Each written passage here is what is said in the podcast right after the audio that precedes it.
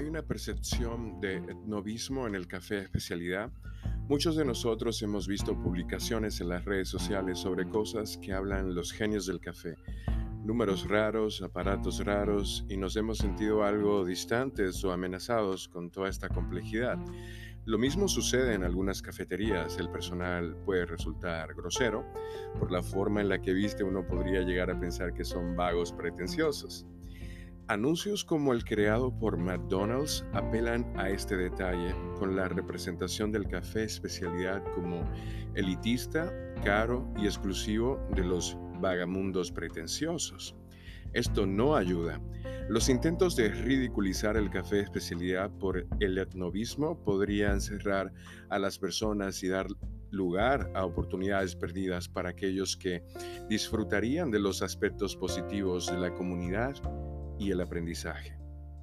En cualquier ámbito de la vida existe el etnovismo. Ciertamente, He visitado cafeterías desde Londres hasta Costa Rica y he visto esta misma atmósfera que repele, que aleja a las personas. Por suerte, aún en República Dominicana no hay muchos casos de esto, pero es probable que se empiece a sentir.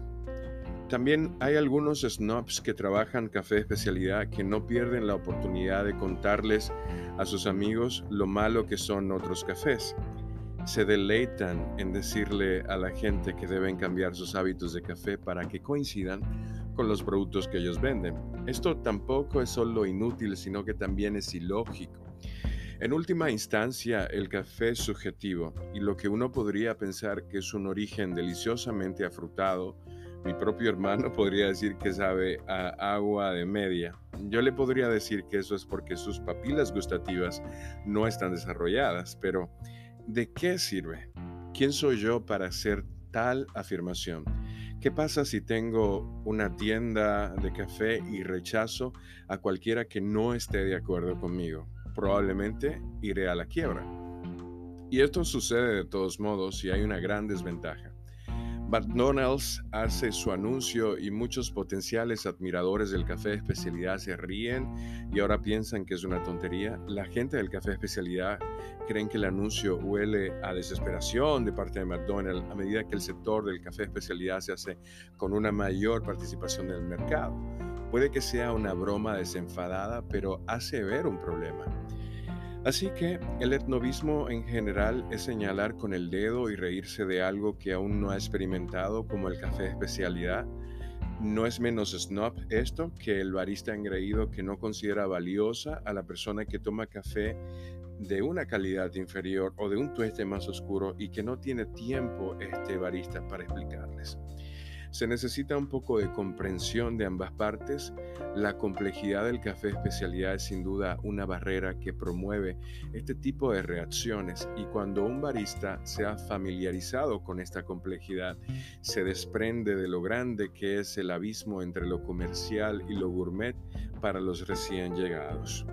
El ritual involucrado en la elaboración del café y los diferentes perfiles de sabor, la molienda, el equipo de elaboración del café pueden ser bastante abrumadores por la paciencia que se requiere para lidiar con todos estos parámetros. No todo el mundo tiene el mismo nivel de comprensión, obviamente, ni el mismo nivel de atención o interés.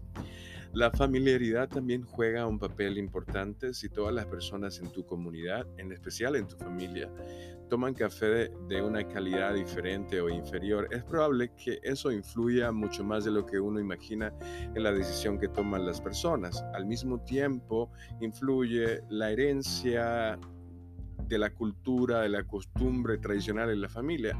La abuela que colaba café de tal o cual forma. Quizás esta falta de comprensión en uno tiene como resultado que se ignore a la otra persona, siendo uno un snob o practicando el snobismo. Yo recuerdo un evento de degustación introductorio que realicé en particular, de las aproximadamente 20 personas allí, una reaccionó como imaginé que lo harían algunos otros. Ella probó un café mieludo de Jarabacoa y dijo, si quisiera té, lo pediría. Su café favorito era uno que puse como control, que era de un tueste más oscuro que yo no elegiría para mí y que no tostaría para otros, mientras que otros se sorprendieron gratamente y hablaron sobre lo que podían probar. Ella pareció cerrarse y rechazar los tuestes más ligeros considerados de grado especial. Lo que esto me dijo y otras degustaciones fue que el entorno adecuado, en el entorno adecuado, la mayoría de la gente quiere ampliar su experiencia con el café. Y es probable que algunos no quieran y eso está bien. Como la mayoría de los eventos, mi propia curiosidad me atrajo más y rápidamente llegué a apreciar la acidez, el brillo y los sabores del café a través de diferentes experiencias. Sin embargo, para algunos la, falta de amargor es un problema y muchos no se preocupan por el café siempre que prueben la fortaleza que buscan, identificando erróneamente fortaleza como amargura.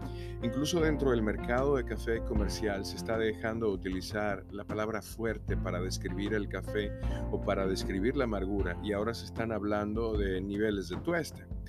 Probablemente no haya una solución para el etnovismo en el café, al igual que en la vida en general. Sin embargo, he descubierto que la mayoría de las personas que trabajan cafés especiales disfrutan compartiendo su experiencia con la bebida. Mi experiencia también es que la mayoría de la gente quiere descubrir más. Todo eso se reduce a que aquellos dentro de la industria tengan paciencia con los demás y sus elecciones. Esto resultará en convertir a aquellos que quieran expandir su apreciación y con suerte reducir la percepción de esas barreras del, del etnovismo.